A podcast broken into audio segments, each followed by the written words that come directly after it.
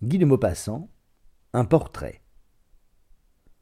Tiens, un milial dit quelqu'un près de moi. Je regardais l'homme qu'on désignait, car depuis longtemps j'avais envie de connaître ce don Juan. Il n'était plus jeune. Les cheveux gris, d'un gris trouble, ressemblaient un peu à ces bonnets à poils dont se coiffent certains peuples du Nord, et sa barbe, fine, assez longue, tombant sur la poitrine, avait aussi des airs de fourrure. Il causait avec une femme, penchée vers elle, parlant à voix basse, en la regardant avec un œil doux, plein d'hommages et de caresses. Je savais sa vie, ou du moins ce qu'on en connaissait. Il avait été aimé follement, plusieurs fois, et des drames avaient eu lieu où son nom se trouvait mêlé. On parlait de lui comme d'un homme très séduisant, presque irrésistible. Et lorsque j'interrogeais les femmes qui faisaient le plus son éloge, pour savoir d'où lui venait cette puissance, elles répondaient toujours, après avoir quelque temps cherché Je ne sais pas, c'est du charme. Ah, certes, il n'était pas beau. Il n'avait rien des élégances dont nous supposons doués les conquérants de cœur féminin. Je me demandais avec intérêt où était cachée sa séduction. Dans l'esprit On ne m'avait jamais cité ces mots, ni même célébré son intelligence. Dans le regard? Hmm, Peut-être. Ou dans la voix La voix de certains êtres a des grâces sensuelles, irrésistibles, la saveur des choses exquises à manger.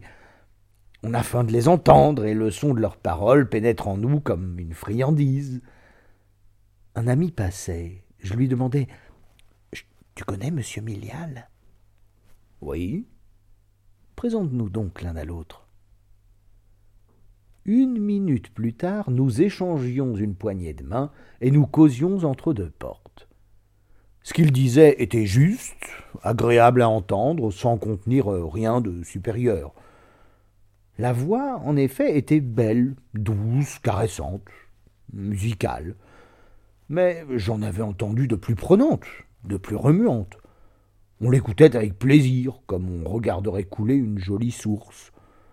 Aucune tension de pensée n'était nécessaire pour le suivre, aucun sous-entendu ne surexcitait la curiosité, aucune attente ne tenait en éveil l'intérêt. Sa conversation était plutôt reposante et n'allumait point en nous soit un désir vif de répondre et de contredire, soit une approbation ravie. Il était, il était d'ailleurs aussi facile de lui donner la réplique que de l'écouter. La réponse venait aux lèvres d'elle-même dès qu'il avait fini de parler, et les phrases allaient vers lui comme si c'était lui qui les faisait sortir de la bouche naturellement. Une réflexion me frappa bientôt. Je le connaissais depuis un quart d'heure, et il me semblait qu'il était un de mes anciens amis, que tout de lui m'était familier depuis longtemps. Sa figure, ses gestes, sa voix, ses idées. Et brusquement, après quelques instants de causerie, il me paraissait installé dans mon intimité toutes les portes étaient ouvertes entre nous, et je lui aurais fait peut-être sur moi-même, s'il les avait sollicitées, ces confidences que d'ordinaire on ne livre qu'aux plus anciens camarades. Certes, il y avait là un mystère. Ces barrières fermées entre tous les êtres et que le temps pousse une à une lorsque la sympathie les goûts pareils, une même culture intellectuelle et, des relations constantes les ont décadenassés peu à peu, semblaient ne pas exister entre lui et moi. Et sans doute entre lui et tous ceux, hommes et femmes, que le hasard jetait sur sa route. Au bout d'une demi-heure, nous nous séparâmes en nous promettant de nous revoir souvent, et il me donna son adresse après m'avoir invité à déjeuner le surlendemain. Ayant oublié l'heure, j'arrivai trop tôt. Il n'était pas rentré. Un domestique, correct et muet, ouvrit devant moi un beau salon, un peu sombre, intime, recueilli. Je m'y sentis à l'aise, comme chez moi. Que de fois j'ai remarqué l'influence des appartements sur le caractère et sur l'esprit. il y a des pièces où on se sent toujours bête, d'autres au contraire où on se sent toujours verveux. Les unes attristent, bien que claires, blanches, dorées, d'autres égayent, bien que tenturées d'étoffes calmes. Notre œil, comme notre cœur, a ses haines et ses tendresses, dont souvent il ne nous fait point part, et qu'il impose, secrètement, furtivement, à notre humeur. L'harmonie des meubles, des murs, le style d'un ensemble agissent instantanément sur notre nature intellectuelle, comme l'air des bois, de la mer ou de la montagne modifie notre nature physique. Je m'assis sur un divan disparu sous les coussins, et je me sentis soudain soutenu, porté, capitonné par ces petits sacs de plumes couverts de soie, comme si la forme et la place de mon corps eussent été marquées d'avance sur ce meuble. Puis, je regardais. Rien d'éclatant dans la pièce. Partout, de belles choses modestes, des meubles simples et rares, des rideaux d'Orient qui ne semblaient pas venir du Louvre, mais de l'intérieur d'un harem, et en face de moi, un portrait de femme. C'était un portrait de moyenne grandeur, montrant la tête et le haut du corps, et les mains qui tenaient un livre. Elle était jeune, nu-tête, coiffée de bandeaux plats, souriant un peu tristement. Est-ce parce qu'elle avait la tête nue, ou bien par l'impression de son allure si naturelle, mais jamais portrait de femme ne me parut être chez lui autant que celui-là dans ce logis. Presque tous ceux que je connais sont en représentation, soit que la dame ait des vêtements d'apparat, une coiffure saillante, un air de bien savoir qu'elle pose devant le peintre d'abord, et ensuite devant tous ceux qui la regarderont, soit qu'elle ait pris une attitude abandonnée dans un négligé bien choisi. Les unes sont debout, majestueuses, en pleine beauté, avec un air de hauteur qu'elles n'ont pas dû garder longtemps dans l'ordinaire de la vie, d'autres minaudent dans l'immobilité de la toile, et toutes ont un rien, une fleur ou un bijou, un pli de robe ou de lèvres qu'on sent posé par le peintre pour l'effet. Qu'elles portent un chapeau, une dentelle sur la tête ou leurs cheveux seulement, on devine en elles quelque chose qui n'est point tout à fait naturel. Quoi?